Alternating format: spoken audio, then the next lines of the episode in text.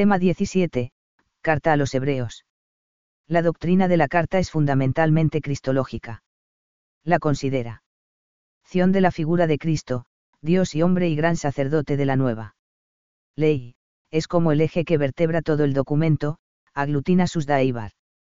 S.I.E. secciones e imprime al conjunto una extraordinaria unidad. Una ocasión de la carta. La carta fue compuesta por un cristiano culto de origen judío, buen CEO. No usde de la Sagrada Escritura y de las cuestiones teológicas planteadas. En el momento de la redacción, y, además, muy cercano a San Pablo en pensamiento y actividad. Por el contenido se trasluce que fue un hombre de cultura helenista, con gran celo pastoral y profundo conocimiento de la vida religiosa del pueblo hebreo y del culto del Templo de Jerusalén. Su personalidad parece esconderse deliberadamente detrás de la grandeza e importancia del tema que se expone. Han sido numerosos los intentos de concretar el autor redactor y se han aventurado los nombres de Bernabé. Lucas, Clemente Romano, Felipe, Silvano, o el discípulo Apolo, menciona. Doen HCH 18,24S, como posibles redactores. Sin embargo, ninguna de las propuestas resulta satisfactoria. La carta responde a un género intermedio entre el epistolar y el propio. De un discurso o sermón escrito, CFR. HB 13,22, palabra de exhortación. Además, por su estructura, orden y método, recuerda el género de ensayo. Teológico. El ritmo majestuoso de los versículos y la grandiosidad de los temas expuestos explican el extenso uso que la Iglesia ha hecho de ella en la liturgia. El autor, en un griego muy correcto y elegante, se sirve de un abundante vocabulario y consigue expresar gráficamente su pensamiento con ayuda de numerosos recursos de estilo, citas y ejemplos de la Sagrada Escritura.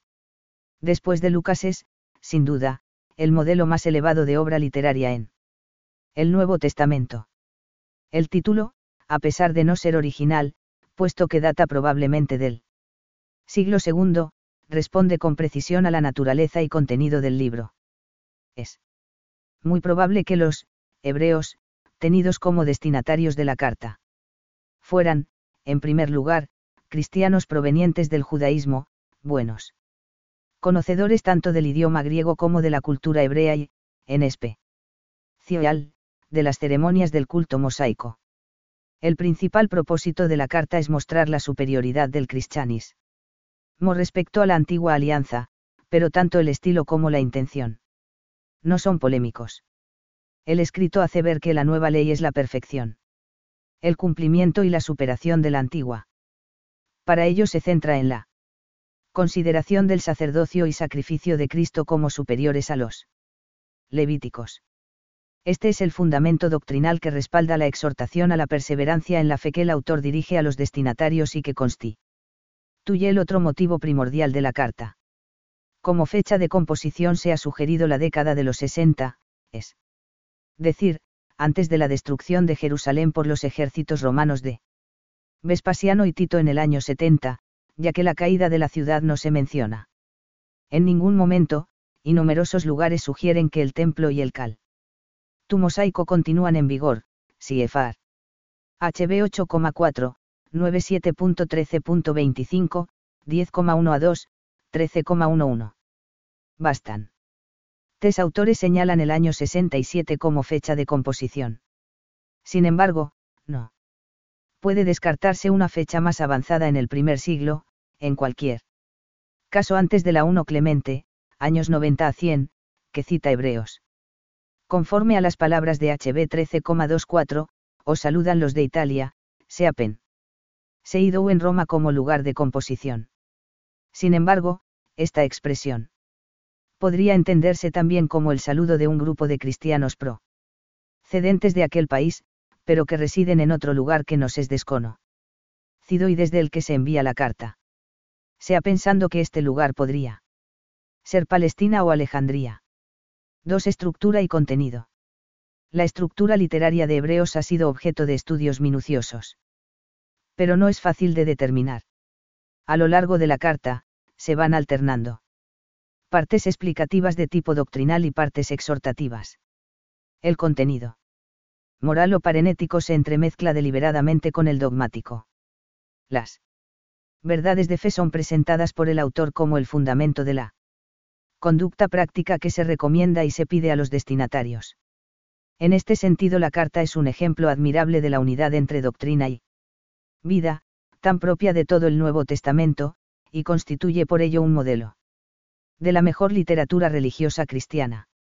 Propongo aquí la división establecida por el escriturista francés Albert Banoye, reconocido estudioso de este libro en el mensaje de la carta los hebreos. Banoye detecta en la composición de la carta una serie de procedimientos que permiten distinguir su estructura literaria. Los más importantes son el anuncio del tema que se va a desarrollar, HB 1,4, 2,17. 5,9 a 10, 10,36 a 39, 12,13, y las inclusiones, repeticiones verbales que marcan el comienzo y el fin de una unidad literaria pequeña o grande. El estudio de estos indicios permite descubrir, entre el exordio, HB 1,1 a 4, y la conclusión del discurso, HB 13,20 a 21, y los saludos finales, HB 13,19.22-25, una división en cinco partes. 2.1. Cristología tradicional, 1,5 a 2,18. Al final del exordio, HB 1,1 a 4, en el que se recuerdan las variadas interven. Saías de Dios en la historia y que, en estos últimos días nos ha hablado por medio de su Hijo, V2, el versículo 4 establece la afirmación que dará origen a una primera parte de la argumentación. Y ha sido hecho tanto más excelente que los ángeles cuanto más les aventaja por el nombre que ha heredado. Con estas expresiones tradicionales, HCH 4,12, F1,21, 1P3,22, el autor introduce una primera parte, HB 1,5 a 2,18, en la que recordará la cristología tradicional, expresándola con textos del Antiguo Testamento utilizados en la catequesis primitiva, Cristo ha sido glorificado como Hijo de Dios, HB 1,5 a 14.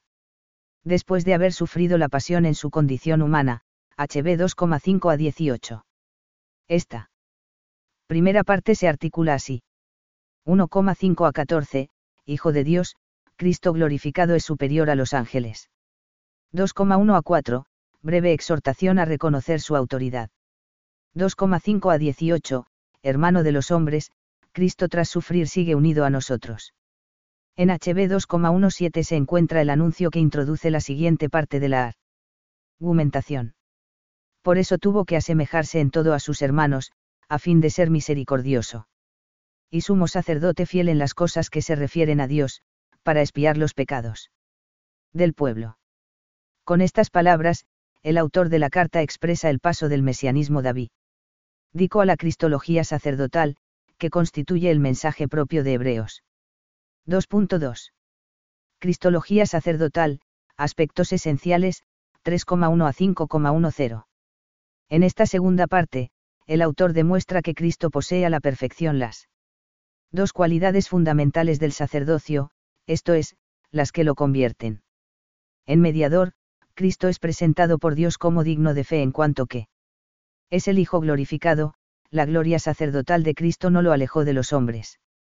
Ya que fue obtenida por medio de una solidaridad extrema con ellos, en la humildad, el sufrimiento, la obediencia hasta la muerte, HB 5,5 a 10. A. 3,1 a 4,14, por sus relaciones con Dios, Cristo es, digno de fe, HB 3,2.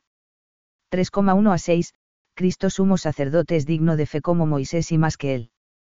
3,7 a 4,14, larga advertencia contra la falta de fe. B. 4,15 a 5,10, por sus relaciones con los hombres, Cristo es, misericordioso.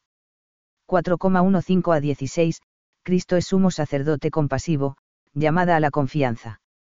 5,1 a 10, descripción de este aspecto del sacerdocio y aplicación a Cristo. En HB 5,9 a 10 se encuentra el anuncio de la parte siguiente.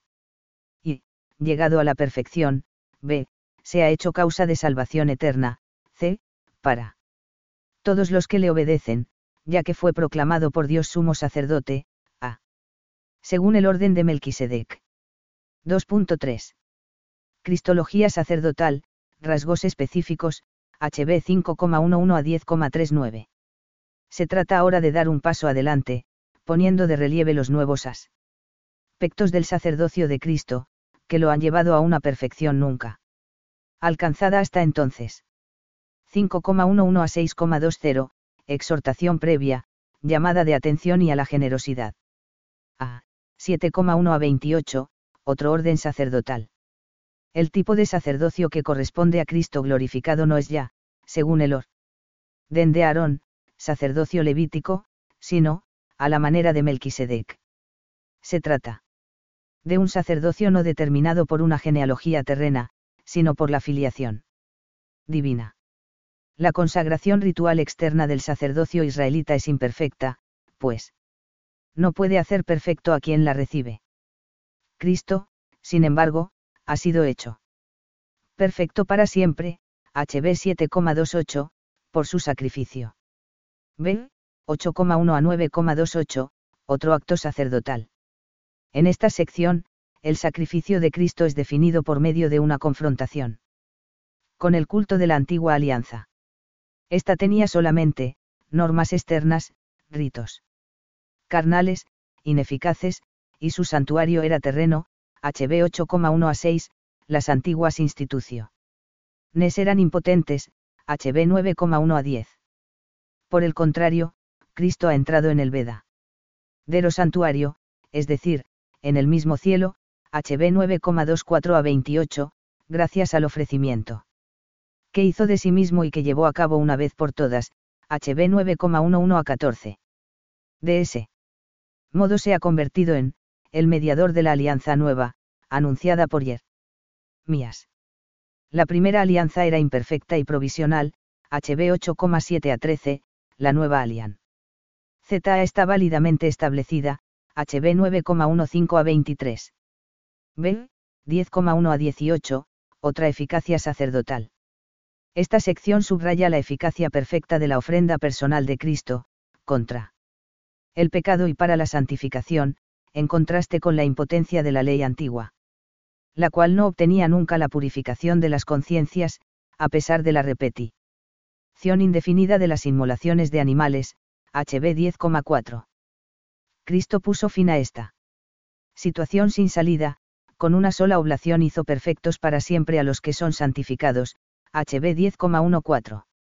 Gracias al sacrificio y al sacerdocio de Cristo se ha transformado por completo la situación religiosa de los hombres.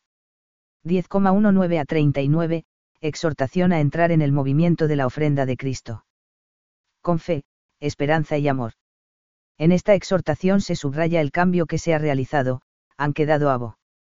Lidas las antiguas barreras, y todos los creyentes tienen derecho a entrar en él. Santuario gracias a la sangre de Jesús, más aún, todos son invitados a acercarse a Dios con fe viva, con esperanza inquebrantable y con caridad activa. Sin embargo, Go, su situación no está exenta de peligros. Todavía son posibles las caídas. Por tanto, es necesaria la vigilancia, así como la constancia en las pruebas. En HB 10,36 a 39 se anuncia la siguiente sección. ¿Por qué necesitáis paciencia para conseguir los bienes prometidos cumpliendo? La voluntad de Dios. En efecto, todavía un poco de tiempo, muy poco, y el que va. A venir llegará y no tardará, pero mi justo vivirá de fe, y si se volviera atrás, mi alma. No se complacerá en él. Pero nosotros no somos de los que se vuelven atrás para su perdición, sino de los que tienen fe para la salvación del alma.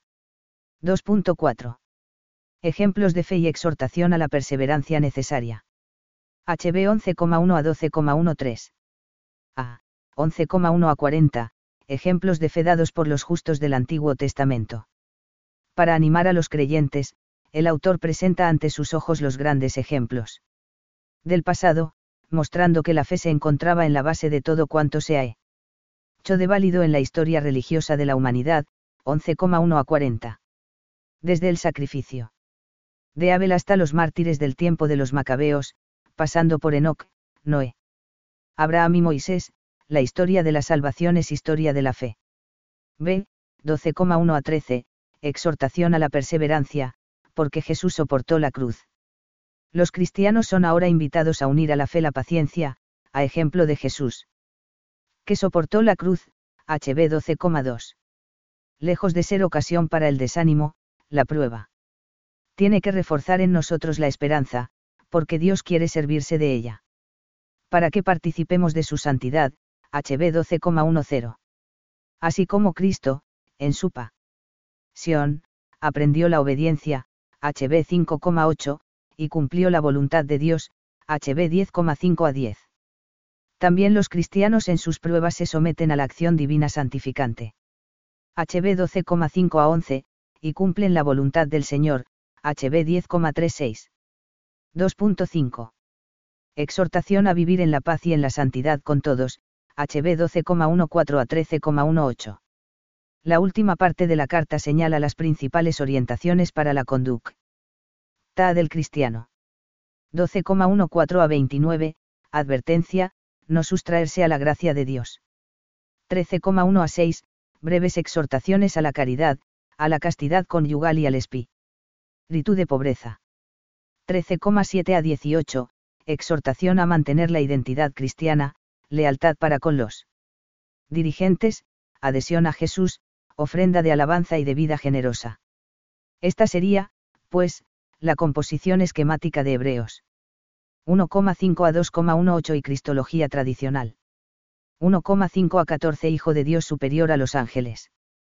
2,1 a 4 Exhortación a tomar en serio el mensaje cara a la salvación. 2,5 a 18 Hermano de los hombres. 3,1 a 5,102. Cristología sacerdotal, aspectos esenciales. A.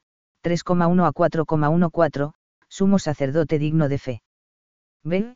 4,15 a 5,10, sumo sacerdote misericordioso.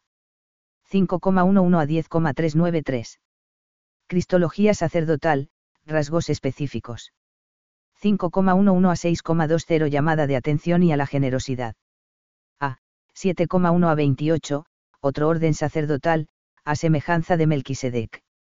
B. 8,1 a 9,28, otro acto sacerdotal, llegado a la perfección por su sacrificio. C.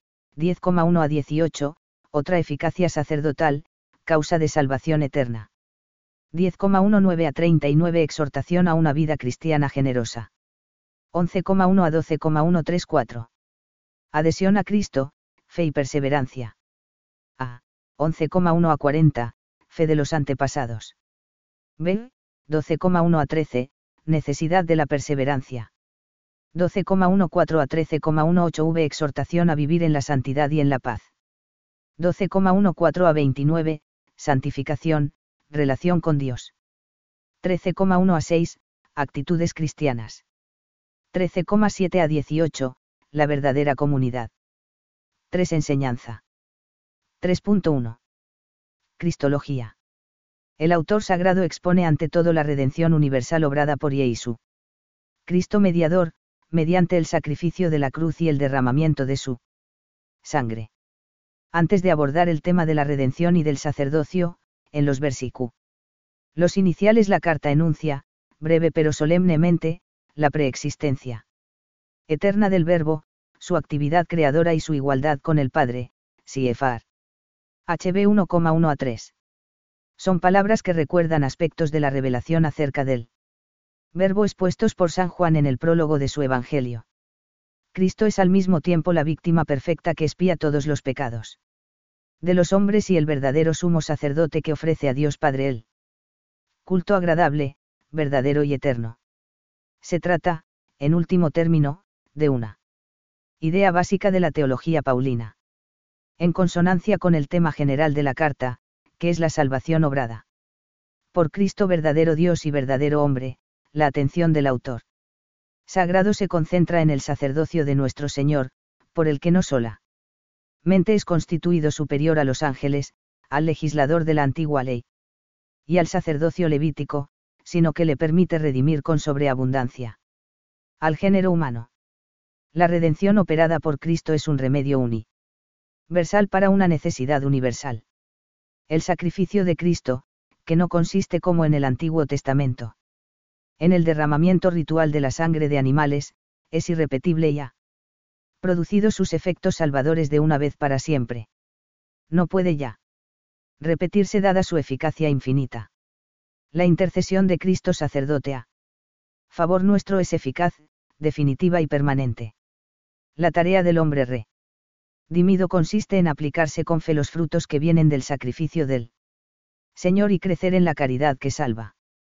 Jesucristo manifiesta su ser y su obra sacerdotal tanto en el abajamiento como en la exaltación. Ambos momentos fueron necesarios para que se realizara la tarea sacerdotal y redentora. El abajamiento y la humillación de Cristo nos muestran su obediencia absoluta a la voluntad del Padre, la fuerza de las tentaciones que le han sobrevenido y turbado su naturaleza humana, y los impresionantes padecimientos experimentados en la carne mortal que quiso asumir, Siefar. HB 5,7. Las consideraciones del autor sagrado, llenas de emoción y patetismo. Convergen en la afirmación que constituye el núcleo de la carta, Tene. Mos un sumo sacerdote tan grande, que se sentó a la diestra del trono de la majestad en los cielos, HB 8,1. Esta verdad situada en el centro del dogma cristiano supone al mismo tiempo como se hace patente en la car. Ta una estimulante exhortación a la esperanza. Además de presentarla figura y obra de Jesucristo desde el punto de vista de su sacerdocio eterno. Y desarrollar por tanto las implicaciones de los títulos de sacerdote y me. Diador, la carta aplica a Cristo cuatro títulos principales, que manifiestan algún aspecto del ser de Cristo, Hijo, Mesías, Jesús y Señor. Asimismo la carta se refiere al Señor en otros lugares con las denominaciones de santificador, heredero, mediador, pastor y apóstol, única esta última en todo. El Nuevo Testamento.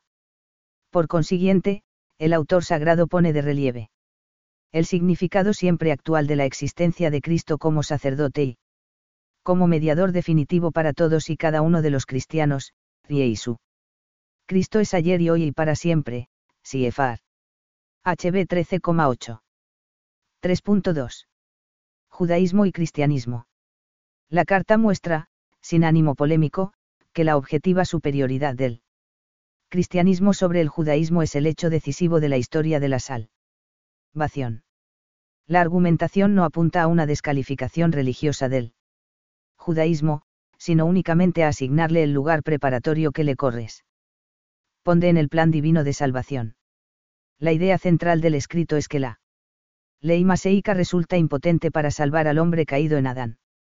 Se proclama en este sentido la caducidad religiosa de la ley antigua, abolida por Cristo y sustituida por la ley evangélica. Se trata en realidad de otro principio básico del pensamiento paulino la superioridad del Nuevo Testamento con respecto al Antiguo no afecta. Sin embargo, a la unidad de ambos. La carta expresa esta unidad sobre todo a través de la utilización de figuras o taipos del Antiguo Testamento. Todas las figuras de la antigua alianza miran a Cristo y esperan en él. Tanto Moisés como Melquisedec son, tipos, del Mesías y sacerdote de la nueva ley, respectivamente. El cristianismo es, por tanto, culminación del judaísmo, de modo que, aislada del Evangelio, la religión maseica se hace ininteligible. 3.3. Fe y revelación. La carta a los hebreos es una, palabra de exhortación, HB 13,22, Apers. Verar en la fe. Aunque son numerosos los lugares en los que se trata de esta virtud, HB 11,1 ofrece una concisa pero rica definición de la fe, que se ha hecho clásica en los comentarios de los padres y doctores de la Iglesia. La fe, según se expone en la carta, es como una disposición que mueve a mantenerse fieles a lo que Dios ha prometido. Pero el contenido de estas pro mesas era el mismo Jesucristo y los bienes que Él lograría a los hombres. Por medio de su sacrificio redentor. La fe, en efecto, se ancla en Jesús, iniciador y consumador de la fe, HB 12,2 Él es la causa de nuestra fe y en. Él creemos en primer lugar. Partimos de la fe en Jesús y llegaremos a la contemplación de su rostro en la definitiva patria. De aquí nace su estrecha vinculación con la esperanza. La fe en Cristo es el punto de apoyo de la esperanza cristiana. Cristo ha penetrado en los cielos abriendo así el camino. No a todos los hombres. Por eso vale la pena sufrir, vale la pena resistirla. Tribulación, Siefar. HB 10,19 a 39. Pero la fe en Cristo es fe en la revelación, porque Cristo es la máxima reve. Lación del Padre. Dios nos ha manifestado a su mismo Hijo, la palabra per. Del Padre que ha hablado a los hombres, Siefar. HB 1,1 a 2. La fe en Cristo. Exige, por tanto, no solo fe en su persona, sino también fe en sus preceptos. Y enseñanzas. De ahí que las numerosas exhortaciones de carácter moral, entrelazadas con las de carácter dogmático, sean consecuencias que sur. Gen de la fe en el Hijo de Dios y en lo que Él nos ha revelado. 3.4. Escatología. La escatología penetra todo el escrito. Suministra la clave interpretativa. Para entender bien las relaciones entre lo provisional y lo definitivo, res respectivamente representados por el judaísmo y el cristianismo. El judaísmo ha sido la preparación del cristianismo, y el cristianismo es perfección y acabamiento de la religión de Moisés. Al mismo tiempo, el cristianismo tiene dos dimensiones, es algo ya iniciado aquí en la tierra, pero que encontrará su perfecta realización solo. En el cielo. La tierra prometida a Abraham era ciertamente Palestina, pero no solo eso. Era mucho más. Era la gracia de Cristo, que es prenda de la gloria futura. Por tanto, la tierra prometida, en la cual todos estamos llamados a entrar, es el cielo. En este sentido el Éxodo, en el cual Moisés condujo al pueblo a la posesión de la tierra prometida, es figura de la vida cristiana, Jesús como nuevo Moisés conducirá su pueblo a la posesión de la patria definitiva. Por esto, la exhortación, dirigida a los seguidores de Moisés, si hoy escucháis su voz, no endurezcáis vuestros corazos. Nes, HB 3,7, 4,7, tiene un sentido múltiple, por un lado se refiere a la invitación a hacer un acto de fe, parecido al de Abraham, es decir, a gozar por la fe del descan. So de la gracia, pero también se trata de una invitación a permanecer fieles hasta el último instante de nuestra vida, para entrar en el descanso del cielo. Esta tensión hacia las realidades del más allá se halla presente a lo largo de toda la carta. Es un modo de presentar la vida del cristiano como un camino desde la salvación ya realizada pero todavía no consumada, hacia el reino de la ciudad futura, cuyo constructor es Dios, Siefar. HB 11,10, 12,8. Y cuya cabeza es Jesús. La carta también habla con frecuencia de la segunda venida de Cristo. Parusía como juez de vivos y muertos, Siefar. HB 10,25, anuncia el juicio fu. Turou, Siefar. HB 10,27, HCH 24,25, y se refiere a la renovación final del mundo. Siefar. HB 12,26 a 28. 3.5. La vida temporal del cristiano la existencia cristiana en el mundo se concibe y se enseña como una peregrinación hacia la patria celestial, hasta entrar en el reposo de Dios. Fiel a esta perspectiva de la vocación cristiana, la carta acentúa con Efari. Cuencia las virtudes de la fe y de la esperanza, propias del hombre viador. El camino hacia la patria, en el que no faltarán dificultades y obstáculos. Se lleva a cabo con Cristo como guía. Es en realidad una, teología del Éxodo, desde una perspectiva cristiana. O neotestamentaria. Los cristianos realizan un nuevo Éxodo, para salir del judaísmo y para salir del pecado, y lo hacen con la seguridad y garantías completas de llegar a la verdadera tierra prometida, Siefar. HB 4,11, 9,11. 11,8 a 10, 13,13. Como consecuencia de la redefinición del culto, que ha pasado del Ester. no e ineficaz al ofrecimiento personal perfecto, la carta apunta una nueva perspectiva para el culto cristiano, que tiene que asumir toda la realidad de la existencia y transformarla, gracias a la unión con el sacrificio de Cris. Tú, en una ofrenda de obediencia filial a Dios y de entrega fraternal a los hombres.